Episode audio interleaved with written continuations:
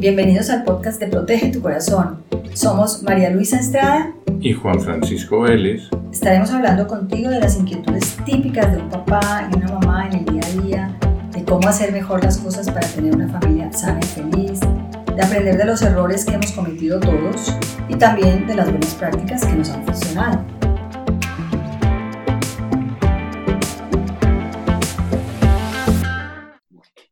A quien le hacen ciberacoso o un chico que graba a un amigo mientras está en el baño y luego lo comparte con otros amigos. Otro niño que presume que ha visto fotos de su actriz favorita desnuda y se lo cuenta también a todos sus compañeritos. Este tipo de situaciones ocurren casi todos los días en las familias y en los colegios.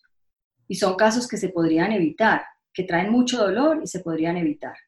Pero, ¿cómo? Te preguntarás, ¿no? ¿Cómo hago para que mi hijo esté seguro en las redes y ni siquiera sé qué contactos tiene, con quién habla, qué cosas hace, qué cosas comparte? Bueno, pues hay personas que, igual que nosotros, digamos, están ocupados de estos temas, están buscando soluciones, están buscando herramientas, personas que dedican su tiempo, su trabajo, su atención a ayudar a familias a tomar conciencia de los verdaderos riesgos de la tecnología entre los niños y los adolescentes. Y una de esas personas es Roberto Ruz, quien dirige la organización Responsabilidad Digital y es autor de Eres lo que publicas, un esfuerzo súper importante de prevención, de uso responsable y aprovechamiento de las redes sociales. Roberto ha impartido más de 650 conferencias en unas 200 instituciones educativas en toda Latinoamérica y ha recibido premios como el de la Cumbre Mundial de la Juventud por parte de la UNESCO. Ha impactado a más de 200.000 jóvenes, docentes y padres de familia. Y ha trabajado con gobiernos y fundaciones en la materia de prevención de la violencia, la delincuencia en las nuevas tecnologías y ha sido asesor de estrategia digital para múltiples empresas y universidades. Qué maravilla tenerlo con nosotros. Hola Roberto, ¿cómo estás? Te agradezco mucho la lectura del currículum y todo, pero bueno, te agradezco. Es, eh, es un placer estar eh, hablando con ustedes, sobre todo porque protege tu corazón. Ya, ya siento que somos eh, organizaciones hermanas luchando por objetivos similares, ¿no? Y, no muchos se van por este camino, es un camino difícil, más ahora que vienen estos tiempos eh, de, crisis. dedicarse a la prevención son, es muy difícil a veces, ¿no? Poder llegar a los papás, llegar a los adolescentes, hablar con los gobiernos, presionarles para que protejan a las familias pero de verdad es un placer, María Luisa. Muchísimas gracias por la invitación. Con mucho gusto. Aquí estamos encantados de verdad. Si supieras que pues te hemos seguido muchísimo la, tu trabajo, tu trayectoria. Eh, muchos de esos videos que tú has elaborado nos han servido para apoyar en nuestros talleres y mostrarle a los padres pues estos riesgos que, de los que vamos a hablar justamente hoy, ¿no? Porque en este mundo pues tan interconectado, con herramientas tan fabulosas, de todas maneras pasa que los papás tienen muchas preocupaciones, muchas, incluso también quejas, ¿no? Y, por ejemplo, este reto reciente, el, de, el que salió en TikTok, el de los el rompecráneos, los papás se alarman horrible y se vuelve pues viral y todo el mundo preocupadísimo. Pero eso no es lo peor que puede pasar. Dinos cuáles son los verdaderos riesgos de las redes. Pues eh, los riesgos de las redes y sobre todo ahora TikTok. ¿Cuál es el problema con TikTok o las redes que van a venir después? Porque los adolescentes están buscando espacios donde sus papás no estén. Facebook es lo que conocen, donde está la abuela, donde están sus papás, donde están los tíos, donde están sus maestros. O sea, Facebook para ellos está absolutamente perdido. Instagram, pues es algo más cool, ahí están las celebridades, pero también ya muchos adultos están en Instagram. Entonces quieren lugares, quieren espacios donde ellos puedan forjar su identidad, conectarse con sus pares, divertirse. El problema es que si están en TikTok, pues se quieren, quieren ser adolescentes, ¿no? O sea, quieren divertirse, quieren hacer tonterías, quieren hacer bromas y quieren hacer retos que a veces empiezan como bromas. A lo mejor el primero que hizo el reto este del rompecráneos, eh, ni siquiera lo hizo tan en serio o no puso en riesgo, pero luego los demás creen que sí lo estaba haciendo en serio y lo hacen de verdad y empiezan los accidentes. O, por ejemplo, hoy se hicieron viral unos chicos mexicanos. Hoy. Eh, ¿Así? Hoy, hoy supuestamente, bueno, ayer, creo que ayer, hoy, eh, supuestamente de alto poder adquisitivo, donde estaban proponiendo eh, comentar, creo que la hija de Bárbara de Regil, habían ahí dos, había un yucateco ahí, de hecho, pero bueno, estaban hablando de cómo saber si eres naco, ¿no? Esa era la propuesta. Entonces ellos empezaron a hablar en un TikTok. Uno de ellos dice que es naco pagar con monedas. Prácticamente todo el país paga con monedas, ¿no? O sea, yo no, yo no conozco un ser humano que no use monedas. Digo, usarás billetes, pagarás con tarjeta, eh, con la aplicación, pero la realidad es que seguimos pagando con monedas, no se ha digitalizado por completo la moneda. Entonces prácticamente ofendió a todo el país. Claro. Y a donde llegó el video, ¿no? Entonces, obviamente, los medios de comunicación, lo que ellos, para ellos es una broma interna, se convierte en una noticia nacional. Y su nombre, que lo usan en las redes, se pone junto a la noticia. En Google aparece cada vez que escriban su nombre de hoy, en, en la siguiente década, yo no sé cuánto tiempo les tome que eh, tendrían que hacer cosas grandes, maravillosas, importantes, para que en Google vaya bajando eh, la aparición de su nombre vinculado a una noticia donde salieron diciendo que los que pagan con monedas son nacos. Ahí es cuando tu hijo ni siquiera ha llegado a la universidad y ya arruinó su futuro profesional por una broma de TikTok. Ese es uno de los más grandes riesgos. Junto a que los pederastas puedan encontrar estos caminos para engañarlos a través de ahí, junto a que los bulen, ¿no? o sea, que les hagan ciberacoso, junto a otros, otras problemáticas. Pero una de las primeras que me ha obsesionado a lo largo de los años es precisamente el de la reputación. Y nada raro es que eso surgió como inspiración en la miniserie española Élite, que es, es, esa diferencia social que se plantea ahí muy cruda, muy agresivamente. Entonces, fíjate que las redes y las series también están impactando mucho a los adolescentes lo vemos nosotros prácticamente semana tras semana como el impacto es, es muy fuerte en conductas como por ejemplo eh, el sexting, que lo vamos a hablar ahora, o la actividad sexual, que es creciente y este tipo de series y otras también la alientan. Claro. Ahora, dijiste que la reputación, entonces, por ejemplo, un papá, ¿cómo puede cuidar que su hijo pues no cometa estos errores? Es que ahí es donde está la cosa. Pues eh, tiene que ser a través de la educación, o sea, nosotros defendemos que indudablemente tiene que ser a través de la educación, hay que hablar con ellos, hay que hablarle de los riesgos. ¿Por qué? Porque a veces es que el problema es el juicio crítico. Hay que recordar que el adolescente a los 17 años, es más, es hasta los 24 años que los ahorita los neurocientíficos dicen que acaba la adolescencia, porque hasta los 24, 25 años se termina de formar el juicio crítico. Nosotros si queremos saber qué es lo que está pasando por la mente de un adolescente, sin menospreciar, si hay adolescentes brillantes, etcétera, pero normalmente si queremos saber cómo se siente tener un cerebro con el juicio crítico debilitado, vamos o, todavía en formación, pues nos podríamos, no sé si se toma mal este comentario, pero nos podríamos tomar dos cervezas, porque el alcohol, eh, la primera copa eh, la procesa el hígado, pero la segunda se va al cerebro y el etanol afecta el juicio crítico. Entonces, si queremos bajarle con dos, tres cervezas seguidas, podemos empezar a notar que ya somos más aventados, que no pensamos muy bien lo que decimos y lo que hacemos. Entonces, no podemos criticar al adolescente que todavía tiene su, su cerebro en juicio crítico. No podemos salir a decir, pero qué tonto, pero qué bárbaro, ¿dónde quedó su cabeza? No tiene cerebro. No, simplemente que está en desarrollo su cerebro y es, y es eh, eh, un, problema, ¿no? Una de las cosas, ya que mencionaste lo del alcohol, el adulto procesa una copa de alcohol o un trago estándar, o sea, una cerveza o un tequila, en una hora, su organismo. Y el problema con los adolescentes es que muy rápidamente se toman el segundo y su cerebro y su organismo no, no lo puede metabolizar a la velocidad del adulto. O sea que es una buena comparación. Pero está buenísima esa, esa comparación de que de cómo tú pierdes. Y se va peor, o sea, imagínate si de por sí ya tienes un cerebro que todavía está en fase de desarrollo y además tomas alcohol, entonces lo que haga un adolescente, bueno, hay que recordar también cuando fuimos adolescentes, no es que yo me haya destrampado terriblemente, pero sí me acuerdo que, que a veces cometías errores, decías cosas que, de las que te arrepintieras. El problema es que ahora Vivimos, yo le digo, hay una frase que repito mucho en las conferencias, en redes sociales todos somos figuras públicas, todos somos celebridades y nuestros amigos unos paparazzi, ¿no? O sea, nos están siguiendo, nos están tomando fotos, este, están publicando lo que estamos haciendo. A veces ni siquiera son los propios adolescentes los que quieren exponerse los exponen y les arruinan la, vida. Eso es también algo que, que, deberían. Pero bueno, respondiendo a la pregunta de qué puede hacer el papá, sí, yo recomendaría enormemente, ahorita el, clásico prohibido prohibir. Yo diría que nunca se atrevan los papás. Hay que poner límites, pero sin decirle no al, al, adolescente, porque en el momento que le dices, no uses TikTok, no, bueno, oye, usa TikTok, ya sabes, ve lo que le pasó a estos adolescentes si quieres acabar así. Eh, estos chavos, ya te sientas a hablar con ellos. Yo hay veces que recomiendo un domingo cibernético, eh, recomiendo también educación. Hablábamos antes de, entrar al aire o de empezar a grabar el podcast del curso en línea que nosotros tenemos, eh, que se llama Sálvate de tus redes.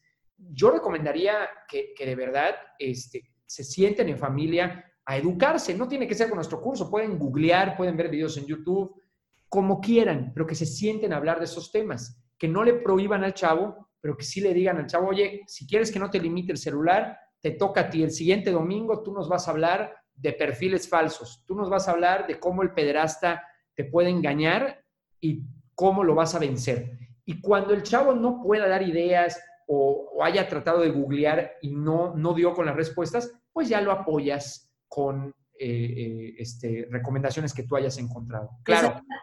Muy buena, porque, porque pensaba justamente que también los papás necesitan aprender. Muchos papás, no todos, muchos están muy conectados y le saben bastante al mundo digital, pero hay otros que no, que se sienten realmente ajenos o que no les gusta, o sea, hay de todo. Entonces, puede pasar que el hijo dice, pues mis papás no le saben a esto absolutamente nada, entonces ni siquiera escuchan sus consejos o sus recomendaciones, ¿no? Entonces esto de aprender juntos o de que el hijo sea el que te explique, por ejemplo, explícanos TikTok, o sea, cómo funciona, cómo se hace un video de TikTok y todo esto, ¿no? Y también, perdón, y los papás lo que, lo que quieren de uno es que les expliques cómo. Ah, que, uno les dé. Que, sea muy, muy detallado. Y obviamente el qué, que es el que acabas tú de mencionar, pues también los papás tienen hambre de qué le digo. Y lo otro es cuándo empiezo a hablarle de estos temas. Entonces, la frase cómo, cuándo, qué, es algo muy interesante para nosotros, porque estamos frente pues, a papás todos los días, todas las semanas, y frente a adolescentes que tienen pues la necesidad de escuchar eso. Bueno, pero esa es una buena pregunta. ¿Cuándo se le debe hablar a un...? Porque estamos hablando en principio de adolescente, pero en realidad el único con el riesgo no es el adolescente, los niños pequeños también, ¿no?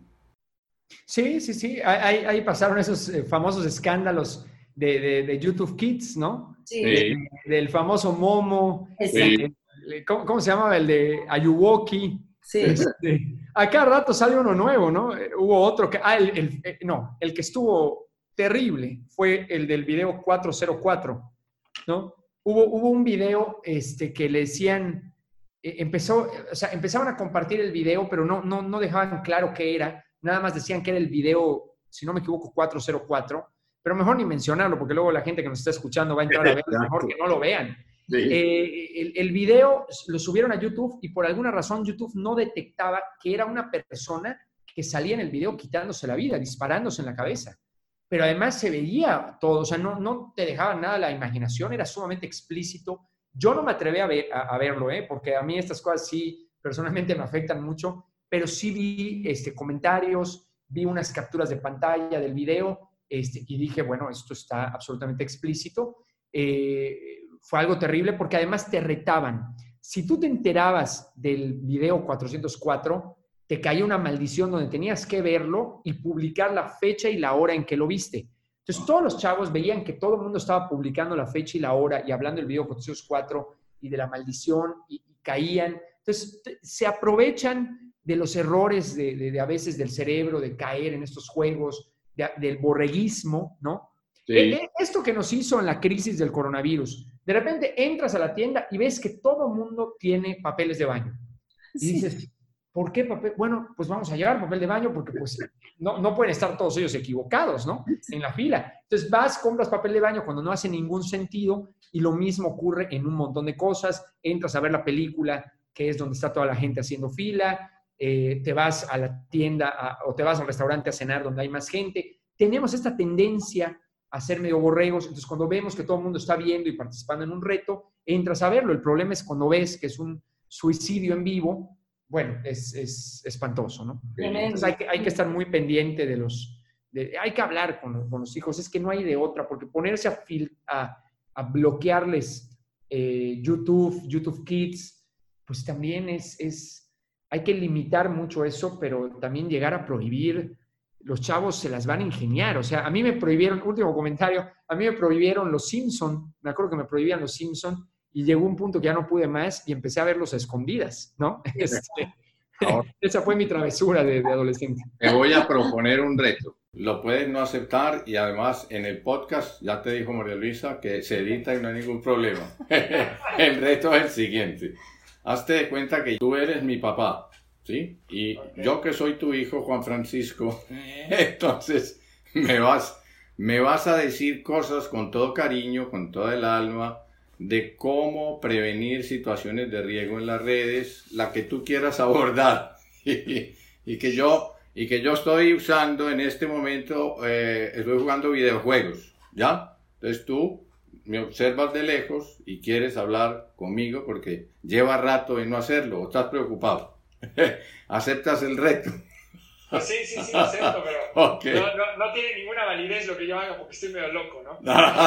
bueno, un papá loco queda muy bien en el podcast. Está buenísimo. Yo lo, que le diría es, eh, hijo, ¿qué onda? ¿Qué estás jugando? Yo jugué videojuegos también. Eh, ¿Qué estás jugando? No, pues estoy jugando tal cosa. Oye, y en mi época te podías poner a hablar a través del chat con la gente. Hoy, ¿cómo funciona eso? No, pues papá, eh, alguien te agrega y te manda mensajes cuando están jugando.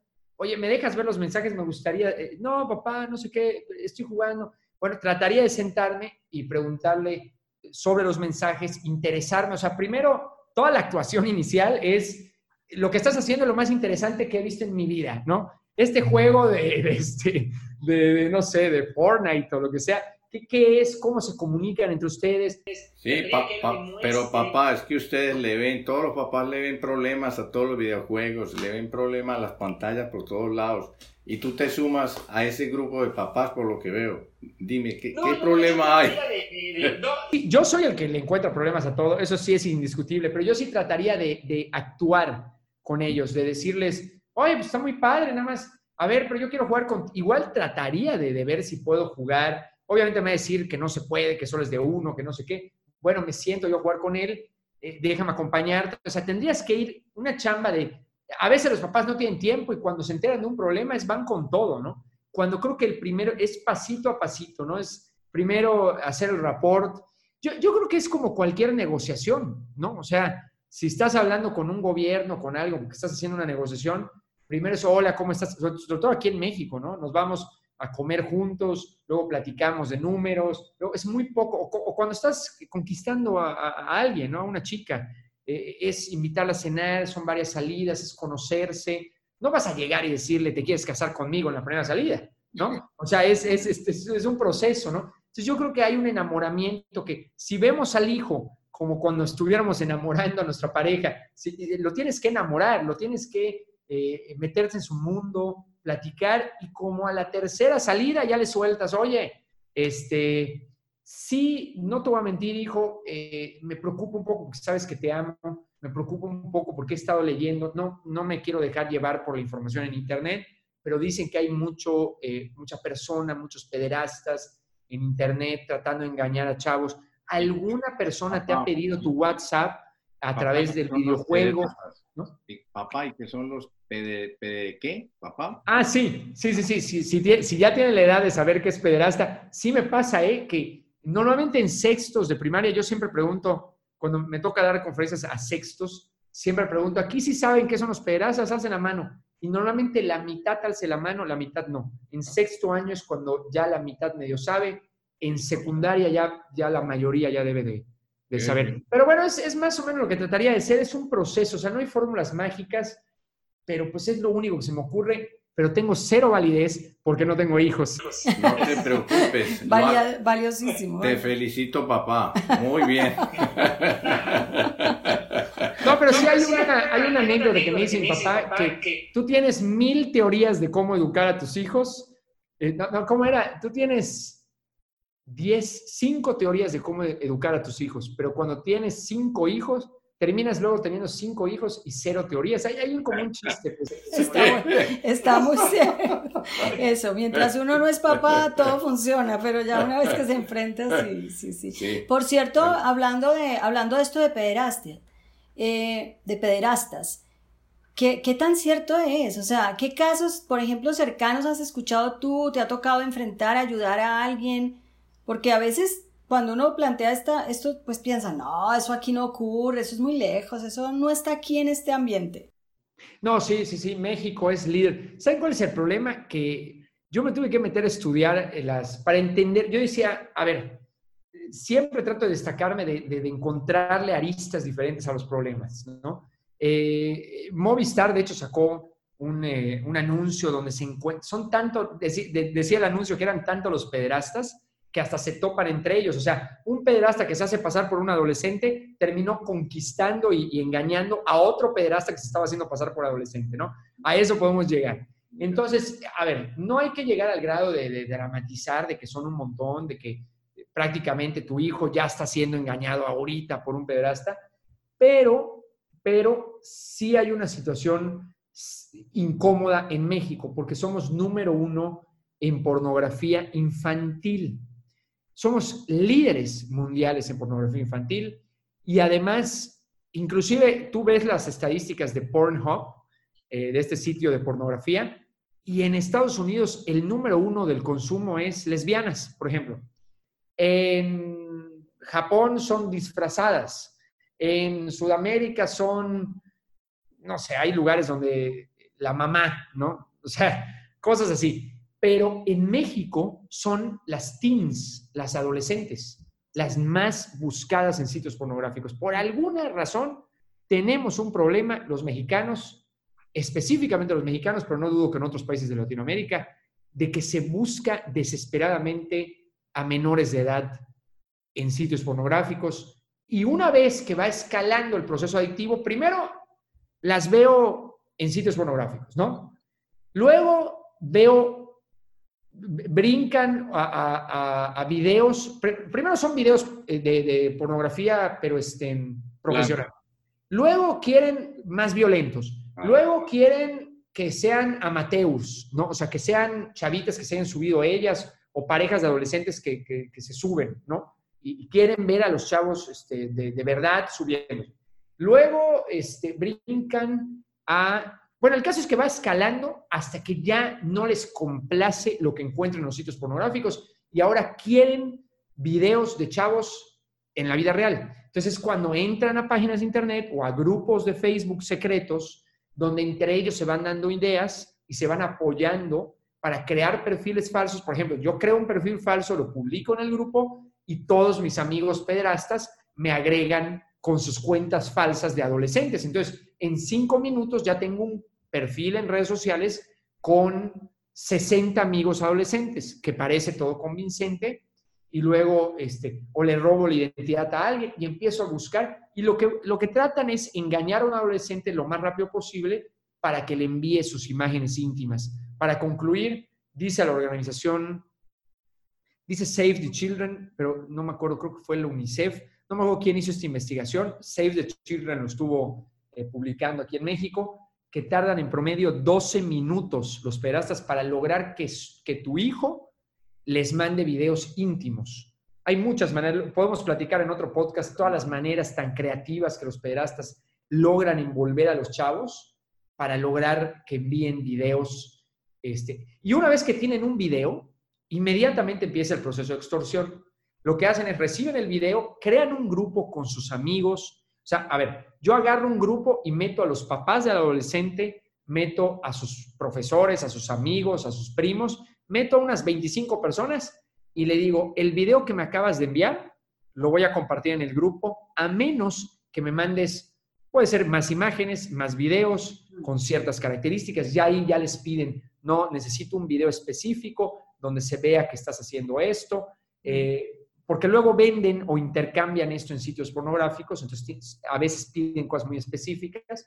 Y eh, lo peor del caso es que a veces también les piden dinero, les piden encontrarse para tener interacciones sexuales, etcétera, ¿no? Todavía si les mandan videos dices es grave, pero ya no es el hecho de que los engañen para encontrarse con ellos en algún lugar eh, y bueno, para hacerles alguna felación o cualquier cosa, ¿no? Entonces es una cosa de verdad, este, eh, sí muy compleja y normalmente los chavos más abandonados, cuando hay problemas en casa, cuando están muy clavados, es, es donde más permea. Claro. Y el abandono no significa, eso lo decimos mucho en los talleres nuestros, el abandono no significa que el papá y la mamá no estén en casa o que si el papá trabaja no llegue a la casa a comer y, dormir, sino que puede haber ausencia incluso dentro de casa. Entonces, por decir, pues eh, el hijo ha tenido durante ese día el final de, de la copa de voleibol o de basquetbol en el colegio. Y el papá llega, le pregunta al hijo, hijo, ¿cómo te fue?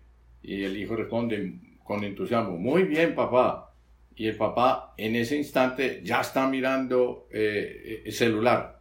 Entonces el hijo quiere seguir eh, contándole al papá cuál fue, fueron los detalles de la, de la final y el papá ya está enfrascado y entonces el hijo, ¿qué pasa? Pues se siente mal, no se siente aceptado, se siente rechazado, no piensa, mi papá no me quiere, no, pero si eso se repite muchas veces, da lugar a lo que nosotros decimos tanto que son hijos ausentes. Y esos hijos ausentes, perdón, son papás ausentes y esos hijos son fácil presa de todo esto que acabas tú de decir. Así es. ¿sí? Es como una especie de, de alivio o de, de qué. O sea, el adolescente no entiende muy bien su vida, no sabe razonar muy bien las cosas que le están pasando y eso, esto que tú mencionas, puede ser un escape a esa situación familiar. Ahora, tú has planteado, pues, cómo se accede a la, información, por decir, poder agregar en un grupo al papá, al tío, al primo, pues todo eso es porque todo está publicado en las mismas redes, ¿no? Es correcto. sí, eh, eh, eh, cuando, yo hablo de, la defensa contra los pederastas, entre las cosas que menciono, una de las principales, y yo obligo a la, a la, audiencia, a los chavos, a que, aunque me tome tres horas la conferencia, no me voy hasta que ellos me digan estas respuestas.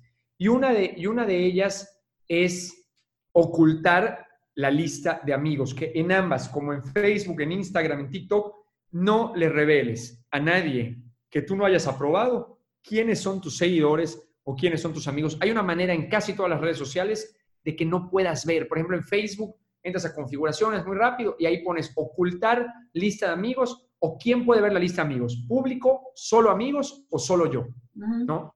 Entonces, igual y le pones solo yo, ¿eh?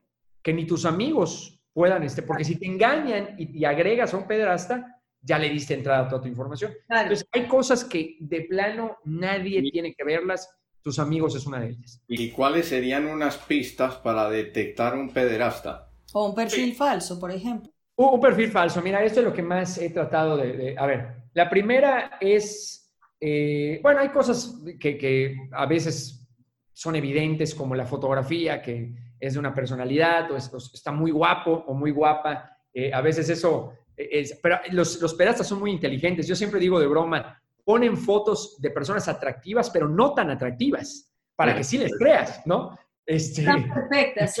Claro. Pues, sí. Totalmente.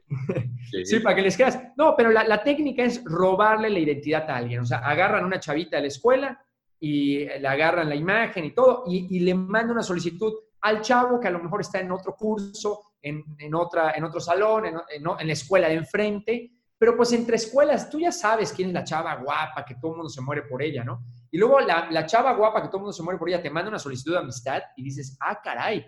Entonces te emocionas, dices, es la de la secundaria enfrente, ay, sí, no sé qué. La agregas y ya te tienen en, totalmente atrapado, ¿no? Eh, por eso son tan rápidos. En 12 minutos ya les estás enviando fotos, ¿no? Eh, pero bueno, eh, las recomendaciones, sobre todo si es robo de identidad. Las pistas, las pistas. Las pistas es, las tres están en los amigos. La primera es, eh, y voy a hacer una pausa, yo le diría a la gente que en este momento le ponga pausa al podcast y trate de pensar en su cabeza cuáles podrían ser las tres claves para identificar la trampa que están en los amigos. Y ya, le ponen pausa ahorita y ahorita se las voy a decir. La primera es eh, la cantidad de amigos. Voy a irme de la más tranquila a la más... Eh, la primera, la cantidad de amigos. Van a haber pocos amigos, puede, ser menos de 100.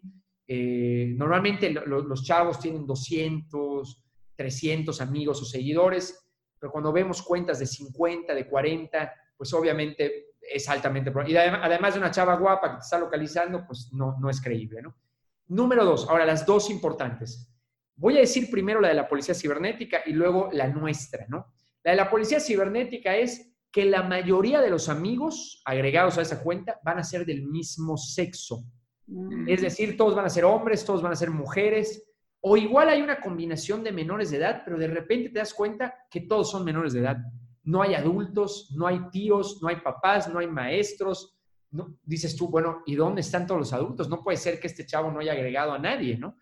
Pero lo más recomendable es fijarte, si ves que todos son hombres o todos son mujeres, el perfil se está usando para atrapar a este tipo de personas. Entonces, igual los adultos mayores, si les agrega un perfil que todos los que están agregados son adultos mayores, pues también te puede asustar, ¿no?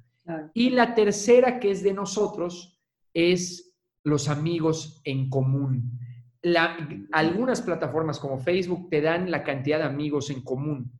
Si te está agregando alguien de la secundaria de enfrente o de tu secundaria, por ejemplo, y no tiene amigos en común, es extremadamente improbable. Entonces, y no solo tener uno o dos o tres, o sea, tienes que tener 20, 30 amigos en común y lo que le recomendamos a los chavos es pregúntale a esos amigos en común, oye, le mandas el link, me agregó esta persona, somos amigos en común, ¿estás seguro que es fulana de tal? Sí, sí, es, el, es mi prima, ¿no? Lo que sea, bueno, pues ya sabes, ¿no? Ya, ya, te avientas a platicar, pero tratar de comprobar con los amigos que tengas, inclusive hasta por, por cara a cara, decirles, oye, me agregó esta persona, si es quien dice ser, sí, sí es. Ah, ok, ¿no? Entonces esas son las tres recomendaciones más importantes, aunque la más grande que damos que es como que uno de los puntos más importantes de la conferencia o, de nuestros contenidos, es eh, la videollamada, ¿no?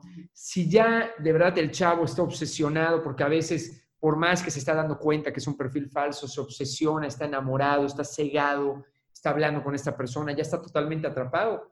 Bueno, yo le diría al chavo, ¿estás enamorado? Bueno, pídele una videollamada. Pídele una videollamada para ver si es cierto, si es la persona de la foto. No, es que me dijo que no tiene cámara. No, es que me dijo que no tiene internet suficiente.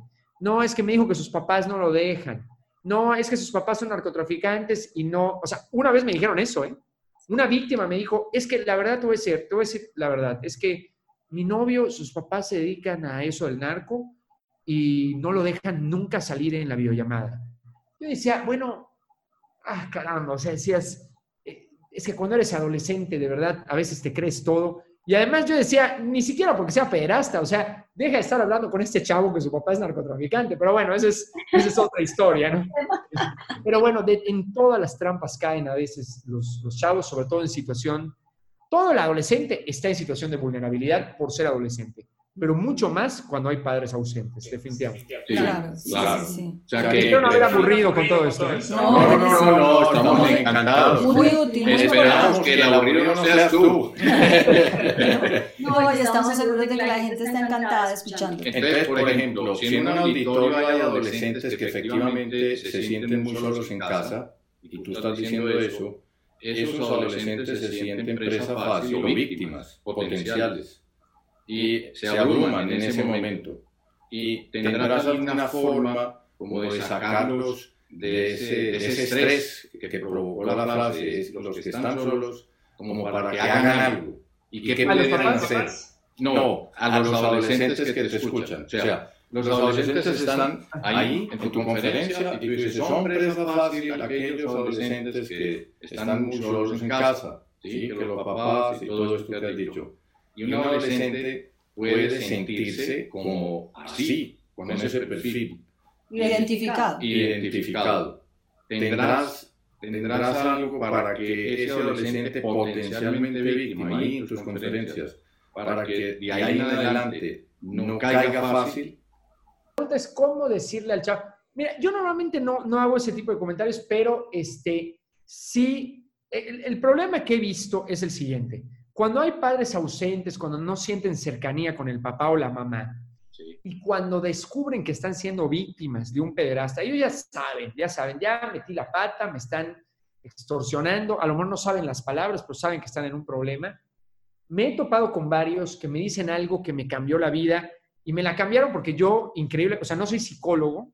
Ahorita ya voy a estudiar, ya, tengo, ya voy a empezar estudios de posgrado en, en, neuropsicología, de hecho, que es, me dio mucho trabajo lograr ingresar, pero bueno, eh, no, como no soy psicólogo, yo no sabía algo que le pasaba a los chavos.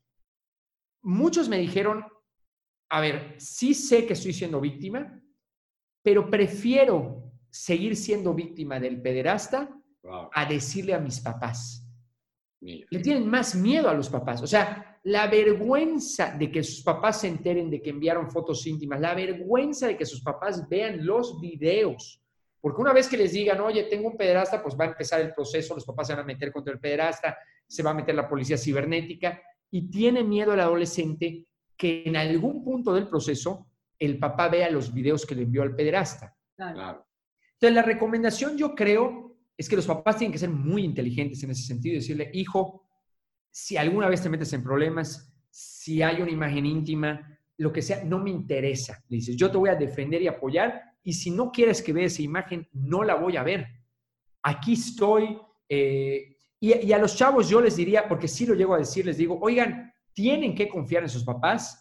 No, por más, tienen que entender que esto, si ustedes no van con sus papás porque no quieren que se enteren, créanme, el pederasta en algún punto va a difundir esos videos. Hagan lo que hagan, va a llegar un momento que les pidan algo a ustedes que ustedes ya no quieran hacer. Y mientras más rápido le digan esto a los adultos, a las autoridades de su escuela, si no quieres ir con tu papá, ve con un tío, ve con, un, eh, con las autoridades de tu escuela, con quien sea, pero tienes que pedir ayuda si estás siendo víctima de un pederasta o estás teniendo un problema. No hay más. Si te están molestando, a través del ciberacoso, cualquiera que sea la razón, tienes que hablar, porque si tú dejas que crezca la bola de nieve, va a venir sobre ti y te va a terminar aplastando, ¿no?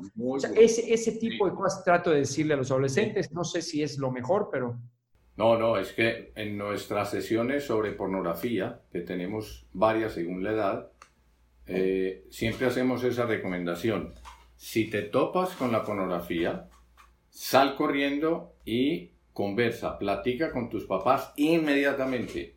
Y si están ahí los papás, porque hacemos muchos talleres de padres con hijos, entonces les decimos a los papás, y al hijo que te está diciendo o la hija que te está diciendo, tú sonríele.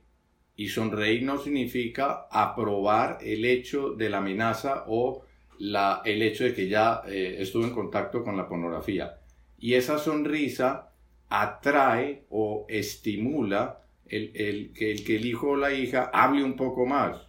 Y de nuevo, acogida del padre hacia el hijo, porque toda esa información descarga todo esa, ese peso del hijo del hecho de haber visto algo muy vergonzoso. Entonces ya ahí se puede entablar padre e hijo una conversación de protección, de ayuda. Entonces la, la, iniciativa, animarlos a que lo hagan es muy, muy necesaria. Por cierto, se me viene a la mente una pregunta que hacen mucho los papás y es, ¿cómo hago para supervisar la actividad que tienen en las redes o las aplicaciones que usan? ¿Tengo que tener sus contraseñas eh, o los debo estar pisteando? ¿Qué opinas tú de eso? Pues yo, yo puedo dar mi, mi, opinión. Yo, todas las preguntas que son los papás, yo, yo siempre trato de dar herramientas para que el adolescente pueda hacer labores de autoprevención, ¿no? Como no soy papá, aunque yo eh, siempre he pensado eso, como no soy papá, puedo dar consejos a los papás si no soy papá. Es mi, mi lucha mental siempre, ¿no? Los, todos los productos que yo hago es para dirigirme al adolescente y decirle cómo se tiene que preparar, eh, convencerlo de que tiene que confiar en sus papás, etcétera, ¿no? Pero la pregunta es, yo hablándole al papá, ¿puedo darle un consejo válido? Y, bueno, eh, sería como decir, un médico te puede curar del cáncer si a él nunca le ha dado cáncer. O sea, sí, siento que, que sí cae en una falacia lógica. Yo creo que sí puedo dar consejos a los papás, solo que tendría que entrenarme con personas como ustedes, ¿no? Yo, yo les, aprovechando el podcast, yo les voy a pedir una asesoría. para que, porque ustedes sí tienen todo el conocimiento de cómo un papá puede llevar las cosas, no solo porque han sido papás, sino porque han estudiado este tema a morir, ¿no? Pero bueno, ¿yo qué recomendaría? Definitivamente no pedir las contraseñas. ¿Y de qué me estoy basando? Yo tuve una oportunidad de irme a España a, hablar solo con todas las, organizaciones que se dedican eh, más o menos a lo mismo. Visité a Dialogando, que es eh, la de Movistar, que recibe ahí presupuestos, que bueno, están en pañales. De verdad que nosotros, sin los presupuestos de una telefónica, como telefónica, porque así se llama telefónica, que son unas hmm. empresas, tiene una ciudad en España, es una cosa impresionante. Y de verdad que es increíble que organizaciones como nosotros, que estamos en el día a día, estamos en la calle, hacemos un trabajo 20 mil veces mejor. Es increíble, ¿no? Pero bueno, yo, se entiende porque ellos, para ellos esto es negocio, para ellos todo lo que hacen es eh, para aumentar la, percepción de su marca y nosotros de verdad sí queremos prevenir a las familias. Entonces, sin criticar a Movistar, les mando un abrazo, si están escuchando, les mando un beso, son lo máximo. Este, antes de que me manden a matar, no, es cierto. Este, pero la realidad es que... Se corten la línea. Sí, se, corta, ¿no? Se corta. Este, no, pero, pero, y la verdad, pero sí han hecho un trabajo espectacular, han hecho unos videos increíbles, así que no los estoy criticando, ¿no? Pero bueno, ni comparación con nosotros que le dedicamos nuestra vida entera a esto, ¿no? Pero bueno, el, el, eh, fui a ver a varias organizaciones y una de ellas fue una magistrada que llevó los casos, una de las primeras demandas. Escuchen lo que pasó, que es de verdad para el análisis. Un pederasta engaña a una menor de edad. Un chavo que quería ligarla. Supuestamente él decía que no era pederasta, pero pues él tenía como 25 años y la chava como 17. Entonces, pues obviamente sí hay una, situación de pederastía. Eh, trata de engañarla, le manda mensajes, empiezan a mandar imágenes íntimas, luego trata de convencerla para que se encuentren, no sé si hay encuentros sexuales, pero luego la mamá desbloquea o no sé cómo le hace y descubre las conversaciones en WhatsApp entre los dos, mete la denuncia, atrapa a la policía al tipo este y el, empieza el juicio. Y la defensa del pederasta dice que la obtención de la información de las conversaciones de WhatsApp fue ilegal porque la mamá desbloqueó ilegalmente el celular de la menor de edad y eso en España está prohibido. Y procedió, o sea, procedió, se complicó muchísimo. No me acuerdo, la verdad, ahorita no me acuerdo si sí terminó tras las rejas o no el pederasta. Voy a hacer una revisión porque yo me obsesioné tanto con el hecho de que haya procedido eh, eh, el alegato de la defensa, o sea, avanzó muchísimo y creo que llegó a ser inconstitucional la demanda, algo así. O sea, creo que sí se salvó el pederasta solo porque la mamá, cuando denunció, al momento de denunciar, dijo que había ella desbloqueado el celular de su hija. Algo que a lo mejor al momento de hacer la denuncia ella lo debió haber ocultado, debió haber tratado de, convencer a su hija de que ella le diga esto, eh, pero en España está prohibidísimo. Yo por eso, si algún día vamos a prohibirlo en México, mejor de una vez preparar a los papás para que no tengan las contraseñas o que sí, que sí lleguen a un acuerdo con los... Es que, por ejemplo, hay unos papás muy hábiles que dicen, a ver, vamos a poner la contraseña en, esta, en, en este cajón bajo llave y no la voy a usar a menos de una situación de emergencia. ¿No? Aquí vas, no me vas a decir tu contraseña, la pones ahí. Pero los chavos dicen, no, un, día mi papá la va a ver, no. Entonces, crean una cuenta para el papá, para que el papá crea que está, y tienen, tienen una secreta con sus amigos, o sea, tienen mil maneras de evitar esto, ¿no? Entonces, yo, yo diría que siempre es diálogo, siempre es educación, siempre es cercanía con los hijos. No creo que el invadir su privacidad vaya a traer buenos resultados, salvo su mejor opinión. Sí, tal cual. No es, no es buen resultado porque el, adolescente se cuida, como dices tú, entonces lo hace a escondidas. ¿sí? Tiene que haber aproximación, generar confianza, poder transmitir los riesgos, poder transmitir cuáles son los mecanismos de defensa, porque hay que protegerse. Si un amigo o una amiga está cayendo en lo mismo, que el hijo sepa, que aprenda cómo darle un consejo a un compañero o sea, que todos son como mecanismos de ayuda para que los hijos se protejan. De esas historias así que tienes con adolescentes, ¿cuál ha sido así como la peor de todas que te ha tocado enfrentar?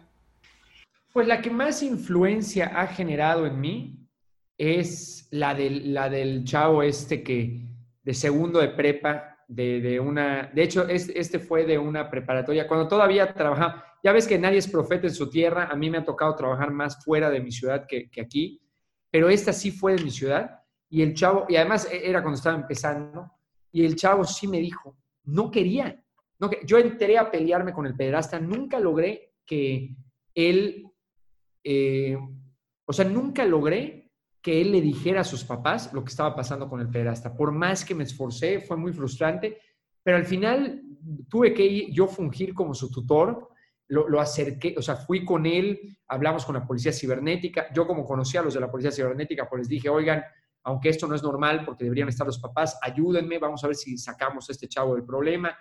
Eh, entré junto con ellos, entramos, empecé yo a dialogar con el pederasta, él me dio acceso a sus cuentas, fue una pesadilla y yo aprendí, aprendí muchísimo de esto, pero sobre todo me obsesioné tanto que traté de empezar un programa a través de Internet para que los chavos de forma anónima puedan mandar mensajes a psicólogos a través de una aplicación eh, que se llama, bueno, le pusimos en ese nombre Ashi, Ashi porque agarramos de, personaje al ajolote que tiene, siempre está como con en la comisura de sus labios, está como, está como sonriendo.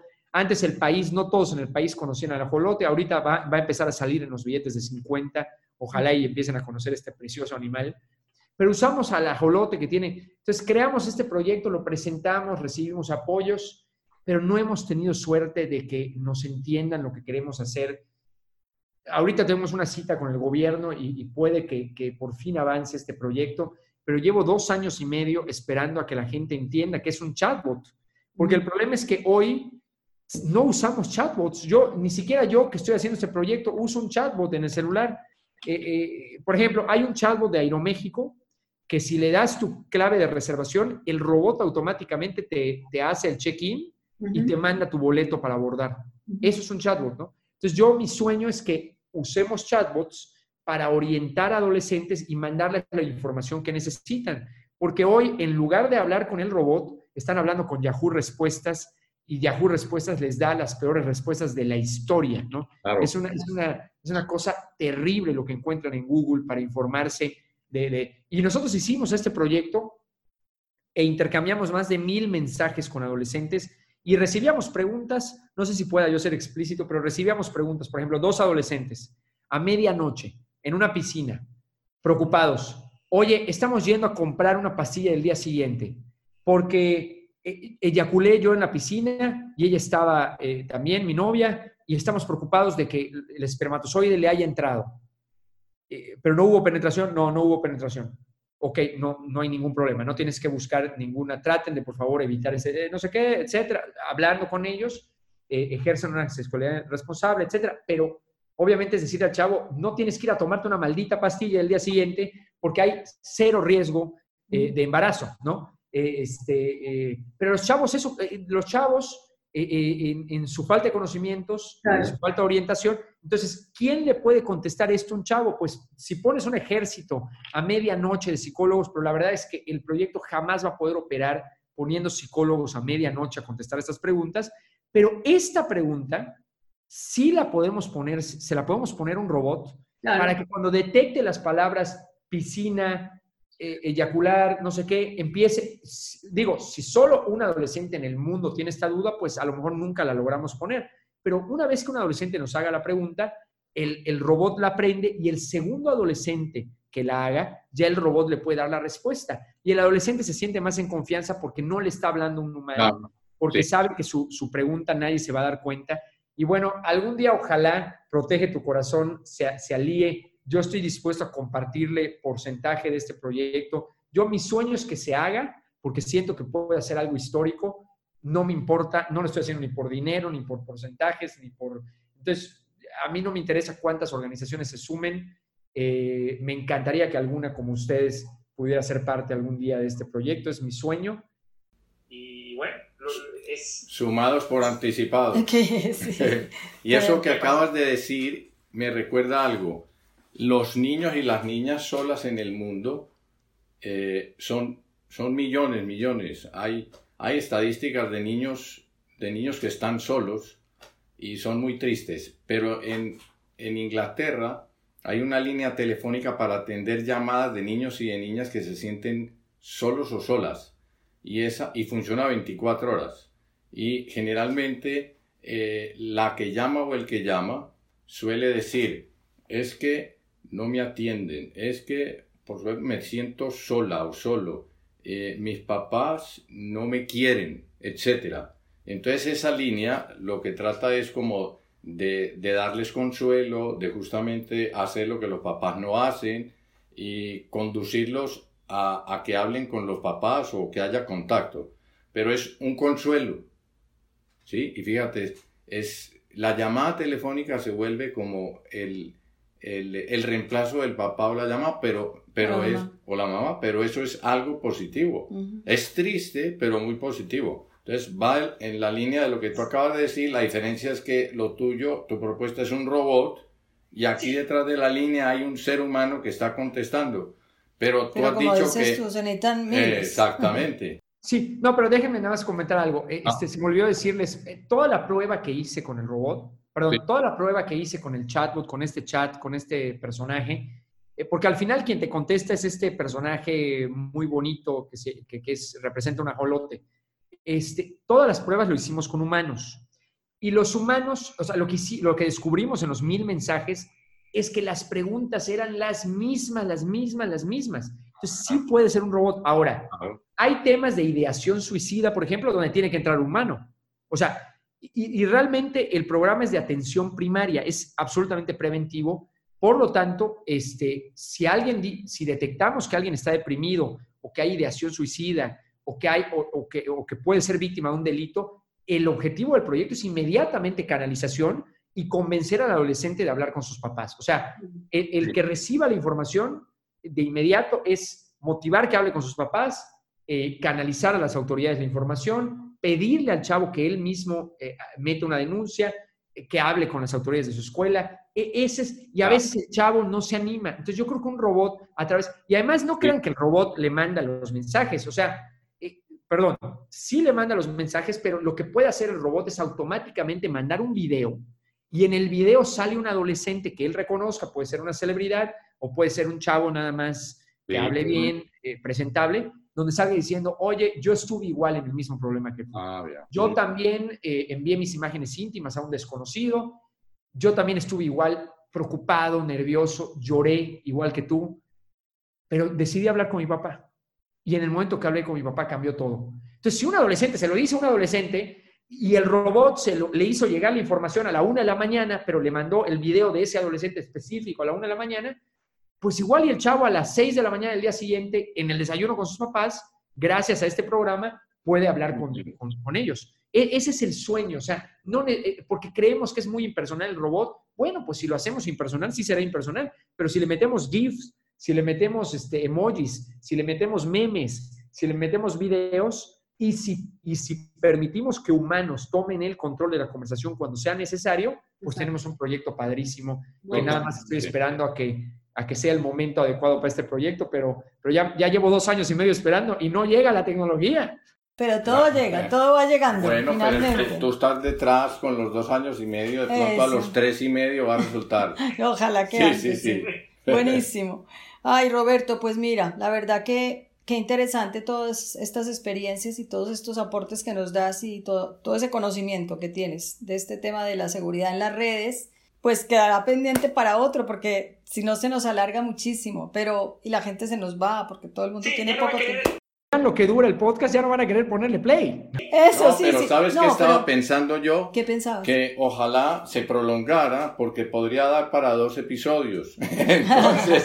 Creo que ya da para dos. Sí, totalmente. Sí, podría dar, sí. Pero bueno, de todas maneras es mejor quedar con ganas para otro y volver a ponernos de acuerdo Ah, ya sé, tengo una idea, tengo una idea. Vamos a pedirle a la, gente que nos escuchó que nos mande preguntas y hacemos uno que sea preguntas y respuestas. E igual, y ese sí lo tratamos de hacer. No sé si las plataformas, creo que no permiten que sea en vivo todavía, ¿verdad? Eh, no.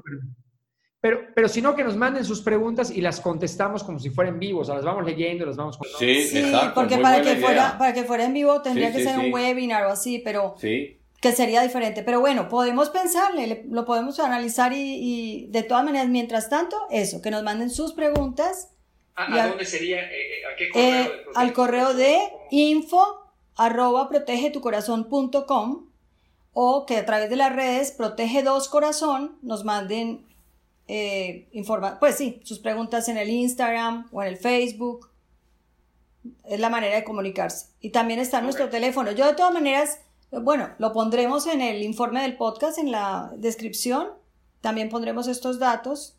Y pues lo tuyo también lo pondremos, o sea, tus páginas, eh, lo que publicas, sálvate de, la red, de tus redes, todo esto también lo, lo, pondremos ahí en la información para que la gente pueda contactarte o se pueda inscribir en este curso que tienes que está muy bueno, para las familias está fabuloso.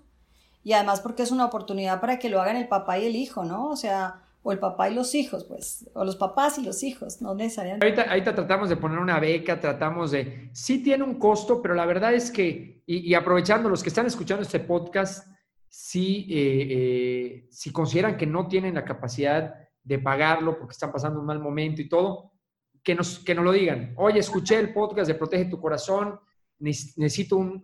Eh, ahorita tiene 50% de beca, pero si nos contactan igual y les, les hacemos todavía más grande casi, si pudiéramos, nada más sí es casi imposible para nosotros eh, que sea 100% gratuito, pero podemos nada más que cubran los costos del procesamiento, de, lo que nos cuesta, lo que nos cobra la plataforma por tener el curso ahí, y, que, es una cantidad muy baja, es, casi mínima, y, y, eso como agradecimiento a los que escucharon este programa hasta el final. Como lo, como lo, van a escuchar hasta el final, pues es el reconocimiento y para que ya no se pierdan ningún capítulo de Protege tu Corazón y se queden hasta el final todos. Que sepan que pueden resultar sorpresas. Muy O sea que bueno, tenemos ese, ese privilegio de que puede resultar casi, casi gratis el curso de, de Roberto Ruz. Más esfuerzo, menos costo. Exacto. Oye, pues eh, me da mucho gusto tenerte aquí con nosotros. Buenísimo. Porque ¿Cuánto hace que conocimos los videos de Roberto? No, pues muchos años ya. En 1930 y qué.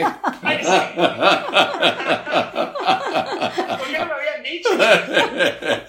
Es pura broma porque está muy jovencito. Es pura broma. No, pero eh, bueno, Pero dime cuándo, cuándo. No, pues es que ¿cuánto hace que estás sacando tus videos? Yo no sé, tú dinos, ¿cuánto hace que tiene? Hace siete años, ¿no? Siete, ocho años. ponle seis años más o menos. Eh, nosotros usamos videos tuyos. Claro. En aquel entonces. Y recuerdo algo que en uno de ellos preguntabas. Eh, ¿Existe el multitasking? ¿O el multitasking es bueno o es malo?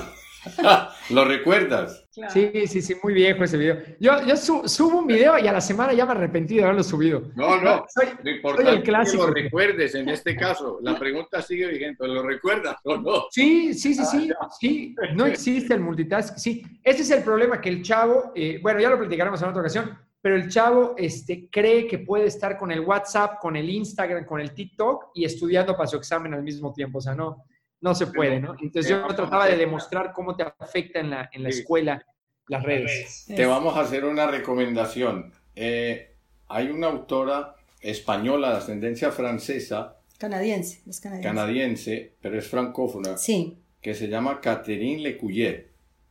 Y ella tiene justamente un programa filmado por Telefónica o por Movistar. No sé. bueno, tú, tú, la puedes buscar. Y y ahí ella habla del multitasking y cita algunos estudios de la Universidad de Stanford. Muy interesante. Muy interesante. La puedes ubicar también por un libro que se llama Educar en el Asombro. Educar en el Asombro es un libro de ella muy vendido y, y es muy interesante su planteamiento del tema, sobre todo de los niños y las pantallas. Sí. Ah, caray, tiene como 10 libros, ¿no? Sí, bueno, no sé si tantos, pero por lo menos el de Educar en el Asombro va a no sé cuántas ediciones y Educar en la Realidad. Ah, no, no, no, lo que pasa es que está en muchos idiomas. Oye, se ve que ya, ya entré a su página, eh, espectacular, ¿eh? Sí. Buenísimo. Y este, este... El tema del multitasking. Este tema del multitasking, míralo, míralo. búscate, hay una conferencia que está subida en YouTube, pero lo que no me acuerdo fue dónde la dio, pero sí, tiene varias por ahí subidas en YouTube y, pues... Si la rastreas, le encuentras. A ella le preguntan bastante de esto porque, claro, ella, ella promueve mucho que los niños todavía los dejen ser niños y jugar con la realidad, no tanto con la pantalla. Pero bueno, es todo un tema muy interesante también para analizar, ¿no? Pues Roberto, muchísimas gracias y, a ver cuándo es la próxima, ¿no? También que nuestro público se ponga en plan de hacernos preguntas para que podamos llevar a cabo el segundo podcast contigo en cosas muy concretas. Ah, querías decir algo, perdón. antes de despedirnos, la pregunta que le tenía a Roberto era esta. ¿Nos invitas a Santa Lucía a escuchar música los jueves? Ah, sí, sí, sí. Hermosísimo. No, cuando vengan les voy a dar. Espero que no vengan en tiempos del coronavirus para que puedan disfrutar esta ciudad, ¿no? Nos encanta Mérida, sí, es una ciudad. No, no, yo, yo les hago un tour, pero espectacular. No, a mí me encanta, me encanta. Y además, este, sí, sí, no solo Santa Lucía, podemos irnos a otros lugares de Yucatán, que es hermoso también. Exacto, Ah, qué sí, bueno, sí, sí, buenísimo. bueno. Pues nada, ahí nos veremos. Muchas gracias, Roberto. Encantados. No, un, un placer enorme haber platicado con ustedes. De verdad, eh, sea podcast o no, yo dispuesto a participar con ustedes en lo que me inviten. Genial, Muy bien, muy muchas, bien. muchas gracias, de verdad. Bueno, suelo decir en estos días, Ya feliz ya. coronavirus. Es lo que nos queda, ¿no? Sí, les mando sí. un abrazo. Bueno, Roberto, a ver si comes, ¿no? Que tienes esa comida esperando. Sí. Qué bueno que me recordaron. Más que justo. Bueno, un abrazo y de verdad, seguimos en contacto. Cualquier cosa, ahí estamos, ¿ok? Buenas noches. Bueno, que estés bye. bien, adiós. Muy bien.